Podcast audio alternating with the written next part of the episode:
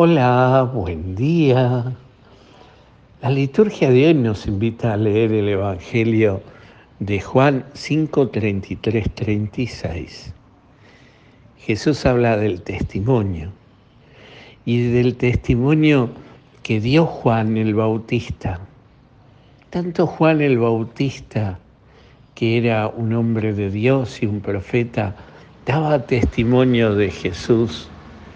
Tanto él como el mismo Dios por las obras eh, dan testimonio de que Jesús era el Hijo de Dios, el esperado, el anunciado tantas veces en el Antiguo Testamento. Él venía a realizar, a cumplir las promesas del Padre. Y, este, y, y de esto, esto es lo que dice Jesús.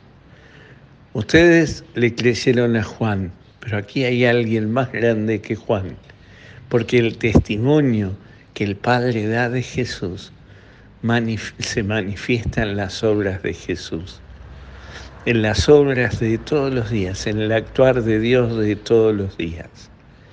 El mayor testimonio de Jesús es el actuar del Padre eh, manifestando que Él es el Hijo de Dios y que Él es el camino, la verdad y la vida. Y quizás aquí esté la enseñanza para nosotros. ¿Cuál es el mayor de los testimonios en nuestra vida? Es el testimonio que da Dios del actuar de Jesús en nuestra vida. Claro, pero eso depende también de nosotros en tanto en cuanto que dejemos a Dios actuar en nuestra vida. Hoy podríamos pensar cada uno de nosotros las obras de Dios en nuestra vida. ¿Cuánto lo hemos dejado actuar a Dios en nuestra vida? Él quiere caminar cerca de nosotros. Él quiere estar al lado de nosotros la, alegría, la paz de su presencia se manifiestan en nuestra vida. Pidámosle hoy al Señor nuestro Dios que también nosotros podamos descubrir la presencia de Dios, de un Dios que no está lejano, de un Dios que está cercano por ese amor que nos tiene en su obrar en nuestra vida.